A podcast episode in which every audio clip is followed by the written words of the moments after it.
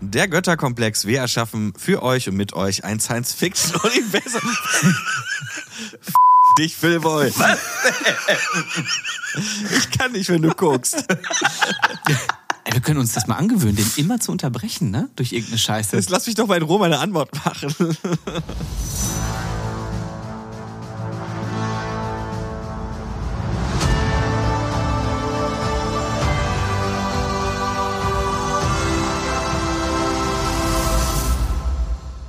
Der Götterkomplex, wir erschaffen gemeinsam mit euch ein Science-Fiction-Universum. Einen wunderschönen guten Morgen, guten Tag, guten Nachmittag. Und ich sehe ihn nicht, aber ich weiß, er dirigiert gerade mit. mein Mitgott Philboy ist auch hier. Hi Philipp. Ja, guten Tag. Nee, diesmal habe ich tatsächlich nicht dirigiert, im Gegensatz zu den anderen zehnmal vorher. Okay, du kannst die Abdeckung von der Kamera wieder wegnehmen. Ich bin durch mit der Anmoderation. so, hallo zusammen.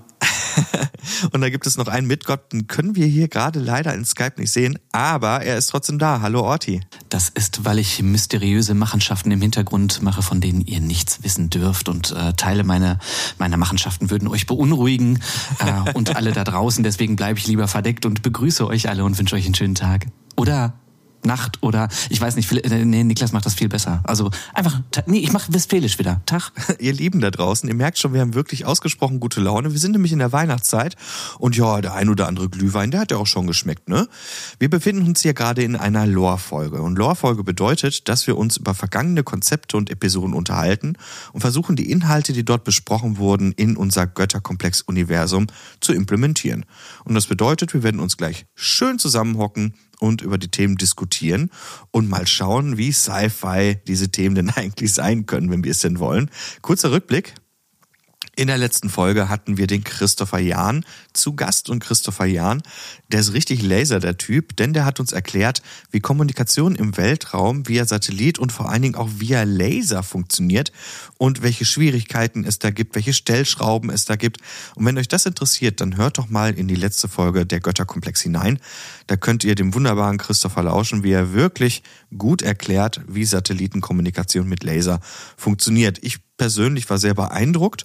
Ich fand besonders beeindruckend, als wir ihn danach gefragt haben, was ist denn eigentlich Laser? Und ich habe gelernt, es ist ein Akronym. Und da musste ich erstmal Akronym googeln. ähm, aber ich hab's, ich hab's wieder auf dem Schirm. Schon peinlich für jemanden, der Germanistik studiert. Ne? Ach, kein Kommentar. Dazu sage ich besser nichts. Ich glaube, ich habe es auch gegoogelt. Es waren doch einige Themen und es war ja doch recht komplex, aber nichtsdestotrotz nicht minder faszinierend. Mhm. Denn das, was wir uns so als Science Fiction vorstellen, also diesen Eindruck hatte ich zumindest und Philipp hat es ja auch in der vergangenen Folge schon gesagt, das ist ja eigentlich schon Realität. Ich meine, Kommunikation mit Laser und am besten fand ich die Stelle, als er sagte, ja, ähm, ein Signal von A nach B bekommt man, indem man halt äh, ein Signal auf den Laser draufsetzt, wo dann Orti dann auch fairerweise fragte, hä? Wie geht das denn? Ein sehr westfälisches Hä? Okay, er hat es anders formuliert, aber du warst schon recht verwundert, ne? Nee, war, war auch recht nah dran eigentlich an meiner Frage.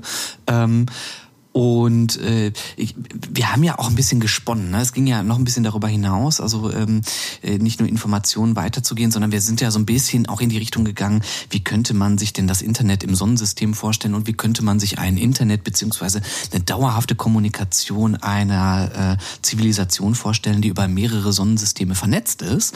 Und ähm, das fand ich auch nochmal ganz spannend. Du hast eigentlich auch gerade richtig gesagt, irgendwie ist es ja oft so. Mittlerweile stellen wir uns ja so ein bisschen die Frage, wie Science-Fiction-mäßig sind wir eigentlich, wenn es doch schon so viele Konzepte gibt und die schon umsetzbar sind und wie spinnen wir die mal wirklich 300, 400 Jahre weiter, damit wir äh, auch, auch ein bisschen was Fantastisches drin haben. Und ähm, hier finde ich ein bisschen ja, also äh, die Sache Laserkommunikation, das scheint ja auch wirklich alternativlos zu sein. Man müsste nur ein gigantisches Netz an Satelliten und Lasern da äh, überall ins Sonnensystem packen und man müsste die Raumschiffe bestücken mit gigantischen Servern, die dann sozusagen den, den kompletten Informationsgehalt äh, des Wissens dieses äh, Sonnensystems abspeichern und dann per Warp in die nächste äh, äh, ins nächste Sonnensystem feuern, äh, um dann die Daten Daten wieder weiterzugeben. Das äh, fand ich relativ inspirierend und ist natürlich für ein Science-Fiction-Universum auch schon, glaube ich, und auch für die Laserkommunikation eine krasse Herausforderung. Also mal kurz zur Wiederholung. Wir standen vor dem großen Problem, dass Laserstrahlen, egal wie gebündelt die sind, trotzdem dazu neigen, irgendwann auseinander zu franzen. Mhm. Und auf einer Distanz von, was hatten wir, glaube ich, 10.000 Kilometern. Wenn wir einen ganz dünnen Laserstrahl hatten, ist er dann irgendwie auf einmal 600 Meter breit, wenn er hinten ankommt. Ne? Das heißt, da gehen ja auch irgendwie Daten verloren.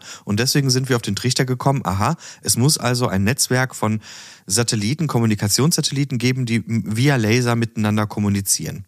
Jetzt hat Toffi ja auch erzählt, dass es auch dort Stellschrauben gibt und einer dieser Stellschrauben äh, ist dieses leidige Thema Energie wenn ich das nur so richtig im Kopf habe. Das heißt, wenn man mehr Energie zur Verfügung hätte, als wir heute zur Verfügung mhm. haben, könnte man auch mehr Signale von A nach B schicken. Ich hoffe, ich habe es richtig verstanden. Der Christopher ist leider nicht da, um ihn zu fragen. Ja, also ich glaube, das Ding war, ähm, es gehen wohl keine Informationen über diese Distanzen verloren, aber die Intensität dieser Energie, was da ankommt, äh, ist deutlich geringer, weil natürlich die gleiche Menge an Energie auch an einem Endpunkt ankommt, verteilt sich aber nur über eine größere Fläche. Die so Datenrate hatte er gesagt, ne? Die verlangsamt sich dann dadurch. Ja, ne? genau, genau, stimmt, ja, die Datenrate. Und ähm, was man ja heutzutage bereits geschafft hat, ist ja die Kommunikation mit der Sonde ähm, Psyche, also nicht Psycho, sondern Psyche, die irgendwie gerade auf dem Weg zu dem gleichnamigen, oh Gott, Kometen, Asteroiden, ich weiß nicht, wenn man zum gleichnamigen Objekt ist. da hat die NASA tatsächlich vor ein paar äh, Monaten einmal 16 Millionen Kilometer überbrückt. Das ist aber wohl, laut äh, Christopher, wohl wirklich am Rand, am Rande des technisch Machbaren. Also da, da haben die wirklich sämtliche Parameter, die man eben justieren kann, auch justiert und wirklich alles rausgeholt, was heute aktuell möglich ist. Und das hat uns eben dann zu der Überlegung geführt, gut, 16 Millionen Kilometer, sagen wir mal, wir sind ein paar Jahre weiter, wir haben ein bisschen bessere Technik, dann kommt man vielleicht auf, sagen wir mal, 50 oder 100 Millionen Kilometer. Mhm. Mhm. Zum Mars brauchen wir, haben wir aber in etwa 300 Millionen Kilometer. Das bedeutet eigentlich, dass ich ähm, auf der Strecke zwischen Erde und Mars mindestens nochmal zwei Relaisstationen, nehmen wir mal an, in unserem Götterkomplex vielleicht sogar ein paar mehr, fünf, sechs Relaisstationen brauche, die ein Signal aufnehmen, es verstärken und weitergeben zur nächsten Relaisstation und so weiter und so weiter, bis es dann letztlich in ein, in ein Terminal, was in der Umlaufbahn des Marses ist, ähm, dann eben auf dem Mars verteilt werden kann. Da möchte ich immer noch darauf hinweisen, dass das ja auch nur also was du gerade sagst, sozusagen diese, diese, man muss immer aufpassen mit diesen ähm, Distanzen. Der, der Mars bewegt sich ja ähm, auch auf, also um die Sonne herum und die Erde auch und die Distanzen sind ja unterschiedlich. Also es gibt die, also wenn du über sowas sprichst, dann ist das, glaube ich, die nächste Distanz und das ist ja auch nur ein kurzer ja. Zeitraum, in der Mars und Erde verhältnismäßig nah zueinander sind. Und die, die ne, natürlich durch diese Rotation ähm, geht der Mars auch ähm, weiter weg. Deswegen sind ja die Reisezeiten und die Informationszeiten äh, immer unterschiedlich. Das wird oft, also ne, das ist natürlich auch komplex, immer über sowas nachzudenken. Aber ähm, wenn wir das berücksichtigen wollen, müsste man bedenken, was ist die weit entfernteste äh, ähm, Distanz äh, zum, zum Mars und wie kann man das aufrechterhalten und wie viele Stationen bräuchte man etc. Ja. Ne? Also ich könnte mir halt, ich, ich könnte mir tatsächlich vorstellen, dass das Netz dieser Relaisstation oder Relais-Sonden, ob Objekte, weil auch die stehen ja nicht still im Raum, auch die äh, ähm, ne, sind in einem Orbit um ein um ein ähm, um ein Objekt äh, sozusagen. Das heißt also, ich stelle mir jetzt einfach vor und ich persönlich habe auch keine Lust, mir das auszudenken, wie die Konstellation sein müsste. Glaube aber, dass es grundsätzlich möglich ist, wenn man eine genügend große Anzahl an Relaisstationen betreibt, mhm. dass man ständig praktisch im Kontakt mit dem Mars stehen kann. Also wenn ich jetzt wirklich eine Stadt oder vielleicht sogar gar mehrere Städte oder Produktionsstätten auf dem Mars habe, wird ja irgendwann das Bedürfnis nach der Kommunikation, allein schon aus wirtschaftlichen Gründen äh, äh oder allein schon aus generell dem menschlichen Bedürfnis heraus zu kommunizieren, wird ja so groß sein, dass sich vielleicht Firmen daraus erwachsen, Telekommunikationsfirmen, die eben diese Relaisstationen verteilen und ähm, ja somit eben einen konstanten Informationsfluss zwischen Erde und Mars mhm. zum Beispiel ermöglichen. Das halte ich schon für eine recht plausible Geschichte die wir eigentlich erzählen können. Und das wird mit Sicherheit auch so laufen. Absolut. Ne? Wir sind ja auf einem guten Weg dahin. Es gibt ja schon Firmen, die sich mit diesen Themen auseinandersetzen. Was ich trotzdem cool finde, ist, dass obwohl die Technik bereits da ist und auch weiterentwickelt wird, eine konstante Kommunikation mit dem Mars nach wie vor schwierig wäre. Finde ich aber gar nicht so blöd, denn wir haben in unserer Geschichte ja immer darüber nachgedacht, dass es mal irgendwann einen Konflikt geben könnte zwischen der Erde und dem Mars, wo es auch um das Thema Unabhängigkeit geht und ein System, das äh, darauf angewiesen ist, Informationen zu bekommen und hin und wieder auch mal von Informationen abgeschnitten ist, siehe die Kolonien damals in Amerika und Europa, wo die Informationswege ja auch sehr lang waren, da wird sich wahrscheinlich auch relativ schnell ein in sich geschlossenes System mit einem eigenen Wir-Gefühl etablieren. Ich finde diese Szenerie gar nicht so schlecht, dass man sagt, Kommunikation ist schwierig, weil daraus entstehen wieder neue coole Geschichten.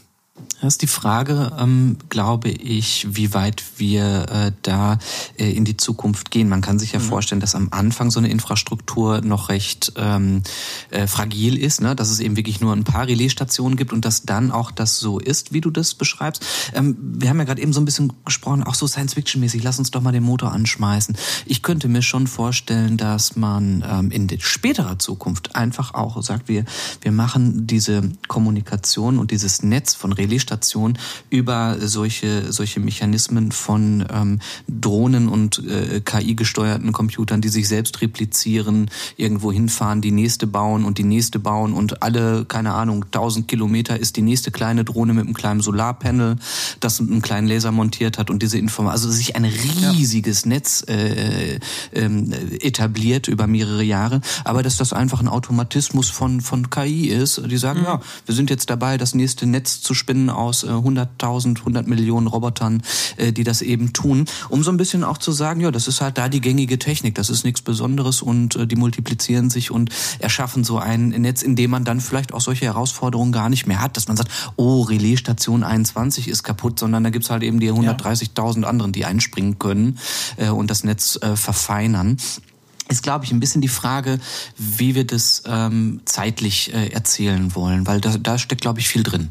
Ja, auf jeden Fall. Also ich glaube, dass es wichtig ist, äh, klarzustellen, es gibt Strecken, die hat man äh, implementiert, die gibt es und die werden immer weiter ausgebaut. Das sind so die Hauptversorgungsadern und der Riss spinnt sich so drumherum und das entsteht dann wesentlich später. Das wäre so meine Vorstellung. Ein bisschen, ein bisschen ja eigentlich, wenn man das mit der Analogie von so Funknetzen, ne, von so Handymasten vergleicht. Ne? Also es bauen, ja. werden immer mehr Handymasten und dann gibt's auch verschiedene Anbieter. Das heißt, ach, ich wähle mich jetzt mhm. bei Mars, Mars Intercom ein oder so. Ah, nee, aber die, die, die Terra Communications irgendwie hat, hat doch eine bessere, äh, bessere Datenrate oder sowas. Das Netz ist besser. Ähm, sowas könnte ich mir mhm. tatsächlich auch dann irgendwie noch ganz gut vorstellen. Ja, und Glasfaser wird zu dem Zeitpunkt in Deutschland immer noch nicht geben. Deutschland wirklich so ein dunkler Fleck, ey. Nee, was ich aber, was ich aber trotzdem ganz spannend finde, also jetzt mal technisch, gehen wir davon aus, wir hätten ein stabiles äh, Kommunikationsnetz eben mit, mit Laserkommunikation von der Erde zum Mars und das klappt auch ganz gut, was du ja trotzdem aber immer noch hast, ist je nach Stand Erde und Mars eben unterschiedliche Zeitverzögerungen. Ne? Also genau. am, am nächsten Punkt, ich, ich habe es tatsächlich nicht nachgeschaut, sind es zwei, drei Minuten Unterschied mhm. oder vielleicht nur drei, vielleicht nur eine Minute. Ähm, aber am weitesten Punkt, also nämlich dann, wenn der Mars tatsächlich sogar hinter der Sonne verschwindet, sind es wahrscheinlich 20 Minuten, eine halbe Stunde oder irgendwie sowas. Ähm, und das finde ich eigentlich tatsächlich trotz dieser technischen mal, Lösung, die wir haben, aber dass wir diese zeitliche Limitation eigentlich ja nicht nicht in den Griff bekommen. Aber die hast du ja tatsächlich immer und das finde ich ja auch so charmant daran, ne? Wie ich das vorhin schon erwähnt habe, daraus lassen sich dann ja äh, Geschichten erzählen, wenn ich weiß, dass ich regelmäßig in einem Funkloch bin, nennen wir es mal so. Äh, du, das nächste halbe Jahr ist hier Sauerland, ne? Ohne jetzt auf irgendeine Region rumreiten zu wollen. Aber das, das kann ja schon der Ursprung einer gewissen Geschichte sein, so nach dem Motto, ja, jetzt haben wir wieder nicht die Chance, äh, Ablinks zu starten und uns da irgendwie auszutauschen, also machen wir uns doch lieber unabhängig davon. Bedeutet auch, dass wir, ähm, wenn wir jetzt auch mal so in, in Echtzeit-Schlachten oder strategischen Situationen so, so überlegen und man sagt, es gibt eine Kommandozentrale auf dem Mars, aber ähm, das strategische Gefecht, das ist ganz weit entfernt, dass die Informationen eben zeitverzögert kommen und dass Befehle zeitverzögert kommen. Ähm, das macht es ja auch nochmal spannend, dass wir das zumindest bei uns im Hinterkopf haben, dass wenn der befehlshabende Kommandant an einer weit entfernten Stelle ist, dass wir sowas äh, mit berücksichtigen und nicht mhm. immer alles in Echtzeit. Das wird ja in Science Fiction immer so ganz gerne gemacht. Ne? Mhm. Ah, da gibt's den Befehl vom Planeten XY und der wird jetzt direkt umgesetzt, sondern na, vielleicht ist der auch mal zwei, drei Stunden unterwegs. Also das ist ein ganz wichtiger Punkt, den du gerade sagst, weil das bedeutet nämlich, dass ein Kommandant in einem Science-Fiction Universum, so wie wir es gerade kreieren, eigentlich viel mehr Verantwortung hat als auf der Erde. So ist es. Zum, zum einen das, ist, das ist super spannend. Und dann, was bei mir sofort aufploppt, Orti, ist einfach die Notwendigkeit, dass eine Kommandozentrale eigentlich nie auf einem Planeten selber sein Jawohl. kann, Mhm. sondern Genau. dass du nämlich wirklich so strategische Schiffe hast. Du hast einfach Kommandoschiffe, wo wirklich ein Generalstab sitzt, so der dann wirklich in nahezu Echtzeit mit Laserverbindung zwischen den einzelnen Schiffen kommunizieren muss. Und da haben wir doch endlich auch mal wieder so ein bisschen unsere Begründung für, warum brauchen wir mal ein paar Menschen auf einem Raumschiff und dass wir sagen, das ist eine Operationszentrale und die könnte auch wieder ein strategischer Angriffspunkt sein, um zu sagen, ey, da sitzen die Befehlshaber. Die müssen da aber sein, damit sie zeitnah Befehle per Laserkommunikation in die so und so viele Kilometer entfernte äh, Gefechtssituation geben können. Ja. Und das finde ich total spannend, weil darüber habe ich, ich habe nämlich so, so einen ähnlichen Gedankengang gehabt, dass man sagt, na ja, vielleicht gibt es viele drohnengeführte Gefechte, aber die Drohnen brauchen Befehle ne, und die sollten vermutlich auch, das denke ich, immer noch durch einen menschlichen Kommandanten geführt werden. Kann man sich immer noch drüber streiten, aber in meinem Kopf ist das erstmal so, dass der Mensch immer noch sagt, das und das soll die Drohne da machen. Aber das kann ich eben nicht vom Mars aus machen, wenn wir diese physikalischen ähm, Bestimmungen mit berücksichtigen. Und das ist cool. Das ist echt cool, weil wir dann Kommandoschiffe haben. Ganz genau. Also wir haben auf jeden Fall mehr Schiffe oben und dann auch äh, interessantere Szenerien für Raumgefechte. Ja. Ja. Mit auch wesentlich mehr Verantwortung für die Menschen, die dort oben kommandieren, weil die sind dann wirklich verantwortlich. Das finde ich ziemlich geil. Mir kam da gerade noch ein anderer Gedanke. Wir haben letzte Woche schon mal ein bisschen rumgesponnen. Ich wiederhole das mal kurz. Da war die Idee, dass man sagt, okay, mal angenommen, wir hätten es mit einem Sternreich zu tun. Ich nenne es mal Sternreich oder eine Republik, was auch immer das sein soll. Und die haben mehrere Planetensysteme zu verwalten. Wie kommen die Informationen vom Planetensystem A zu Planetensystem B? Und da hatte der Orti vorgeschlagen, dass man auf den Schiffen, das hattest du jetzt eingangs in dieser Folge ja auch schon gesagt, vielleicht noch auf Server stehen hat. Diese Schiffe müssen, bevor sie springen dürfen, ne, wir haben ja gesagt, wir haben den Warp-Antrieb, müssen Daten aufnehmen und sie dann quasi ins nächste System transportieren und dort dann hochladen. Ja. Das wäre eigentlich die einzige Möglichkeit, um dort irgendeine Form von ähm, Statusegalität herstellen zu können. Aber Kommunikation wird dann ja auch wieder schwierig sein. Das heißt, auch hier haben wir wieder ein sich abgeschlossene Systeme, die sich irgendwie selbst verwalten müssen. Und da äh, kommen recht interessante Konstellationen zustande, weil ich denke nämlich jetzt gerade mal, lasst mich mal kurz ein bisschen spinnen, Unbedingt. Ja, bitte. Folgende Sache. Erinnert euch mal an die ersten Reiche, die in Deutschland entstanden sind, äh, ich sag mal Zeit Karl der Große. Da gab es keinen festen Hof, sondern es gab einen wandernden Hof und sogenannte Kurpfalzen. Das heißt, der König ist mit seinem Gefolge oder der Kaiser, was auch immer er war, von Ort zu Ort gewandert und hat dann dort äh, quasi auch regiert. Und hier ist es ja ein ähnliches Problem, denn wenn ich eine Verwaltung habe, die im ganz anderen Sternsystem ist, mit dem ich nicht kommunizieren kann und ich habe vielleicht nicht immer die Möglichkeit, äh, regelmäßig ablinks zu fahren, weil das auch sehr Energie, äh, ja, Energie, wie nennt man das noch? Intensiv. Energieintensiv. Energieintensiv. Dankeschön. Oh Gott, es ist für mich jetzt auch die achte Stunde. Sehr int- energieintensiv ist und das kann halt nicht immer erfolgen. Äh, Jetzt könnte man sich natürlich überlegen, wie viele Schiffe springen denn da immer hin und her. Vielleicht ergibt sich das mal irgendwann. Ich glaube, das kommt auch auf die Infrastruktur generell an. Also wie, ne, wie, wie wie viel Austausch gibt es da? Ne? Das ist eben, ne, wie, wie viele Rohstoffe, wie attraktiv ist das so ein System? Ist das ein Outer Rim, also so ein, Genau. so ein, so ein, so ein ähm, ja, eher unbeliebtes Dingen und so weiter. Ja. Aber kurz den Gedanken zu Ende zu träumen, zu sagen, okay, eine Regierung oder zumindest eine Militärverwaltung, die kann nicht immer steady state in einem Ort sitzen, sondern die muss sich bewegen. Ohne Scheiß, Niklas, das ist genau, ich habe ja schon seit längerem, also nochmal anders angefangen, wir hatten ja mal überlegt, ob jeder von uns sich ähm, ein Generationsschiff irgendwann nimmt und sozusagen die Lore um dieses Generationsschiff spannt und jeder dann seine eigene Kultur, seine eigene Fraktion letztlich im Götterkomplex-Universum schafft. Und meine, Genau. meine, meine Vorstellung, meine Fantasie war eigentlich immer schon so eine Art feudales System ja.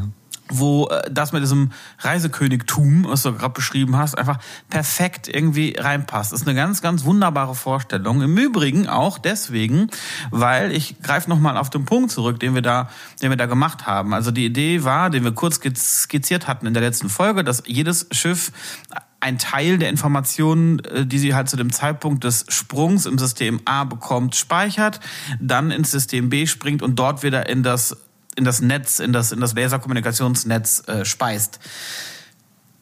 Jetzt ist es so, was ich mir gerade vorstelle, jedes Schiff Nee. Also auch vielleicht ein getarnt, also ein als Frachtschiff getarntes Schiff der gegenseitigen Fraktion, die zufällig gerade relativ viel Informationen aufnimmt und die vielleicht auf dem Sprung ins andere System verändert und dort verändert wieder rausgibt.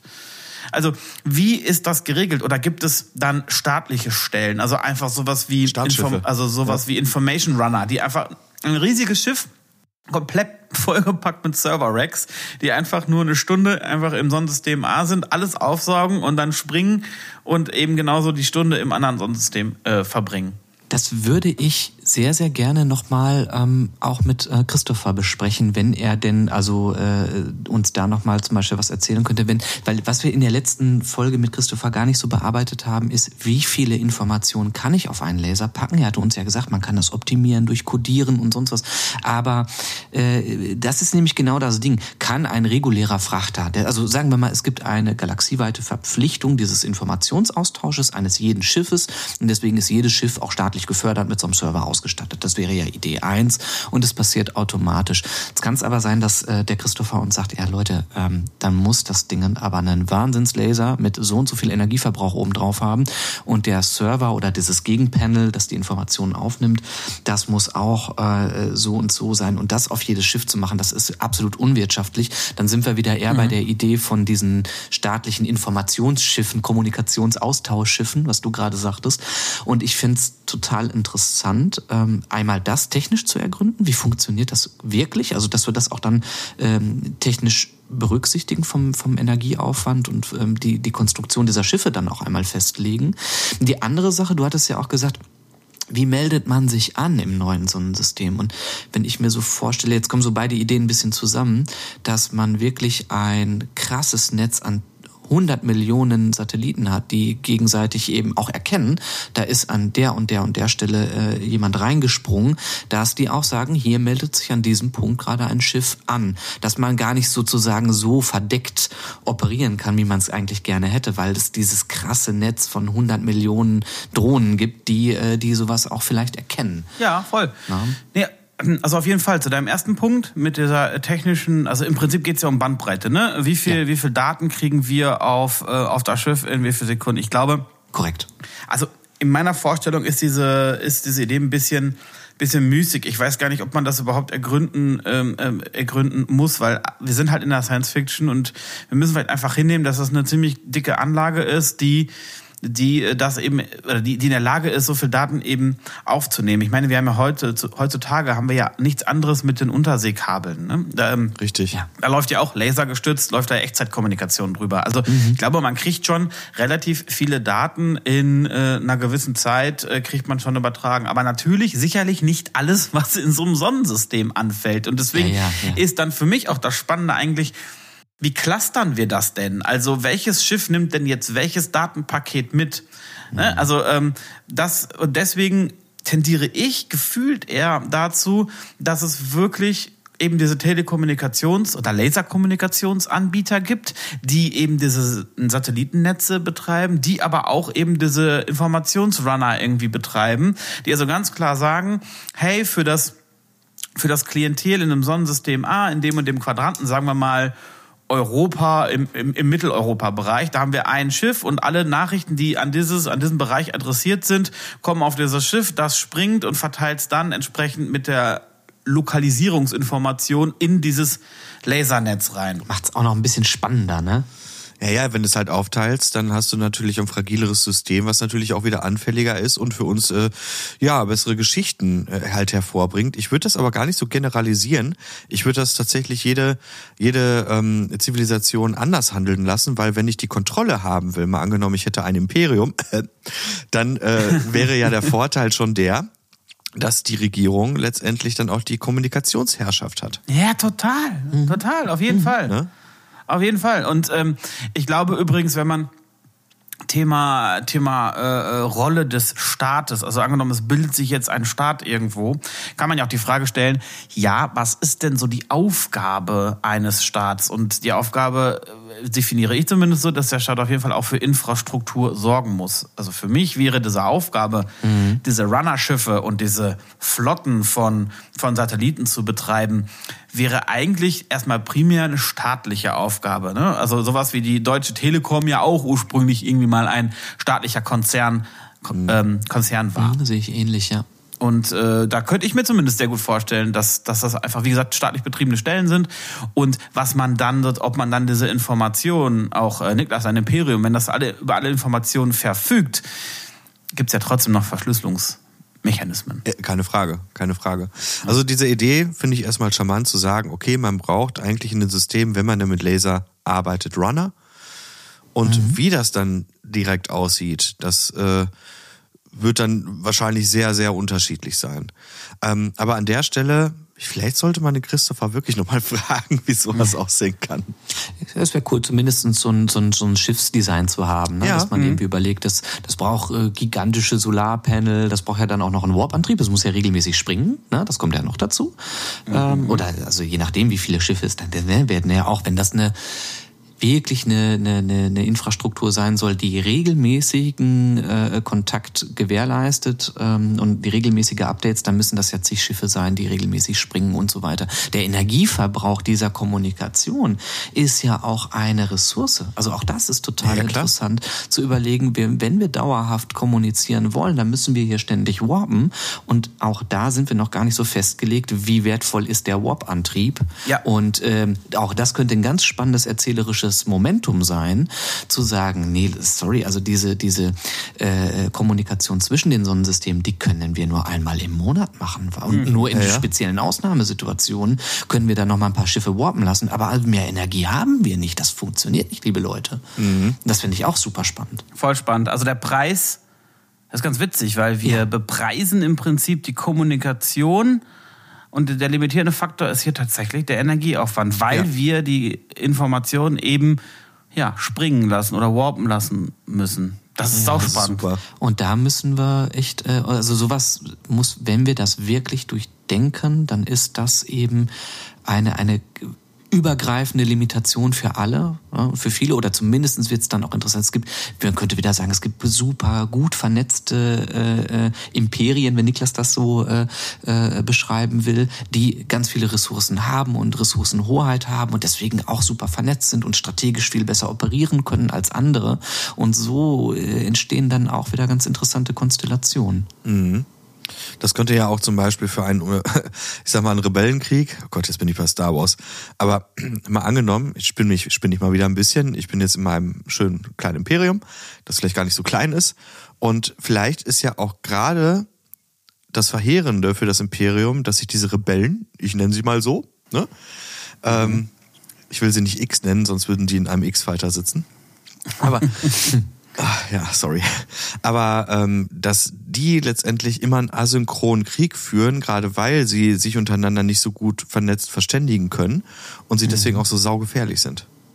Ich habe mir gerade vorgestellt, dass es ähm, einen Regelfall gibt von einem Kommunikationsaustausch von einem Monat zwischen zwei Sternsystemen äh, und irgendwann äh, kommt eine Drohne oder so ein Kommunikationsschiff an und der Informationsgehalt ist gleich null. Da ist nichts mehr auf dem Server weil das Sternsystem B nicht mehr existiert. Oh ja. Und es gab keine Chance zu intervenieren.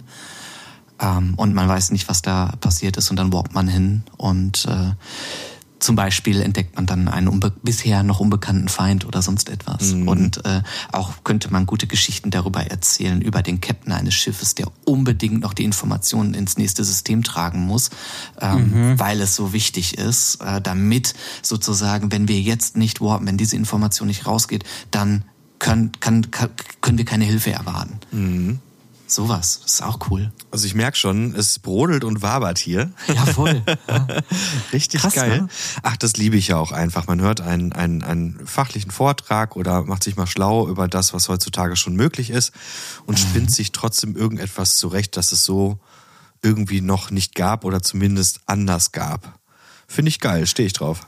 Ich auch. Und vor allem können, also stelle ich jetzt mal eine Frage in den Raum. Das heißt, wir einigen uns jetzt darauf, dass wir eine lasergestützte Kommunikation im Götterkomplex-Universum haben. Das Ja, ist bitte. sehr wahrscheinlich in zivilisierten Sonnensystemen oder bevölkerten Sonnensystemen mit ein bisschen Zeitverzug, aber doch relativ stabile äh, Kommunikationswege und Kommunika- Kommunikationsnetze gibt.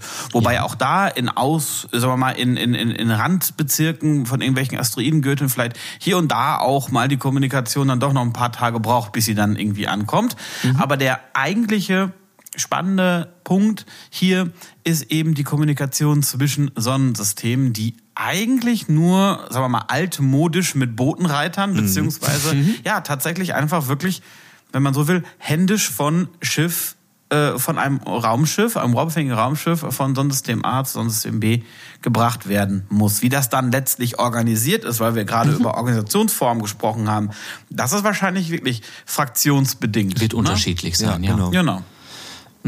Ja, cool. Und noch der Faktor ähm, ergänzend, dass wir die zeitliche äh, Komponente ernst nehmen wollen. Das heißt, dass zum Beispiel strategische äh, Elemente ähm, jetzt nicht in Echtzeit äh, ablaufen, ähm, wenn auf dem Mars eine Kommandozentrale ist, dass eben auch ähm, Befehlsketten lange unterwegs sind, beziehungsweise Minuten oder stundenweise unterwegs sind, je nachdem, wo sich äh, das Gefecht oder die strategische Situation ergibt. Na, mit dieser Komponente, dass es dann auch eben solche Operationsbasen gibt, die dann mobil sind. Das fand ich auch nochmal super spannend von dem, was wir da so heute so ähm, ja, uns überlegt haben. Sehr, sehr geil. Jetzt haben wir allerdings einen Aspekt komplett ignoriert. Und zwar ähm, gab es ja noch, und ich habe es tatsächlich nicht recherchiert, aber es gab doch in der Quantenmechanik diese Quantenverschränkung, die entsprechende Fernwirkung, wo man ja auch mal überlegt hat, könnte man das nicht mal irgendwann perspektivisch äh, ganz tief gesponnen benutzen, um Kommunikation über weite Entfernungen zu machen. Wer von euch hat sich das schlau gemacht und kann mir das mal kurz sagen?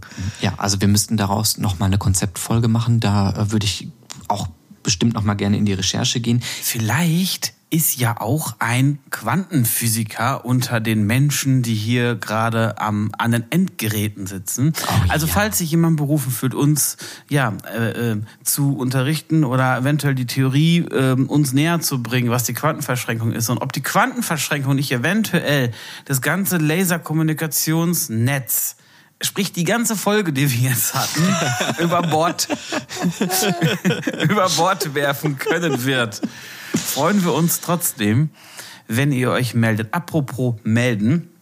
Vielen, vielen Dank äh, für eure nach wie vor zahlreichen ähm, Mails, die bei uns angehen und, und, und Kommentare. Das freut uns tatsächlich jedes Mal sehr und ähm, ja, ist wirklich tatsächlich ungemein motivierend. Wenn ihr tatsächlich noch weiterhin Lust habt, uns zu unterstützen, äh, wäre natürlich der erste Punkt, ähm, danke fürs Hören und danke, dass ihr so lange dran geblieben seid und äh, hört gerne weiter den Götterkomplex. Dann könnt ihr auch noch tatsächlich uns fünf Sterne bei, in einer Podcast-App eurer Wahl geben und uns natürlich abonnieren. Und wenn ihr darüber hinaus immer noch ein bisschen mehr Unterstützung geben wollt, dann sei euch doch auch Steady HQ nahegelegt. Das ist ein Dienstleister, der für uns eine digitale Spendenbox aufgestellt hat. Da könnt ihr für einen kleinen Betrag monatlich uns tatsächlich monetär unterstützen, was uns einfach ein bisschen mehr äh, Freiheit bringt äh, in dem, was wir hier tun und ähm, um einfach eure Wertschätzung auszudrücken. Dafür auf jeden Fall vielen Dank erstmal. Und dann gebe ich wieder zurück ans Funkhaus, an den Niklas. Das Funkhaus hier, herzlich willkommen. äh, Philipp, ja, danke schön. Auch das gut zusammengefasst, liebe Leute da draußen. Ich hoffe, ihr hattet eure Freude. Wir hatten sie auf jeden Fall. Es war mal wieder ein sehr anregendes, sehr schönes Gespräch.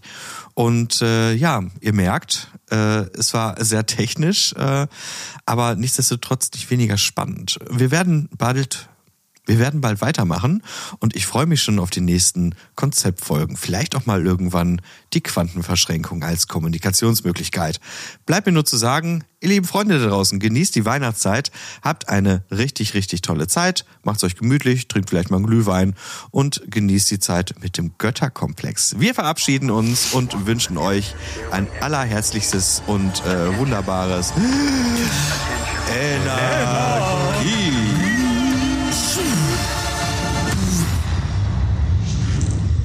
Macht's gut da draußen.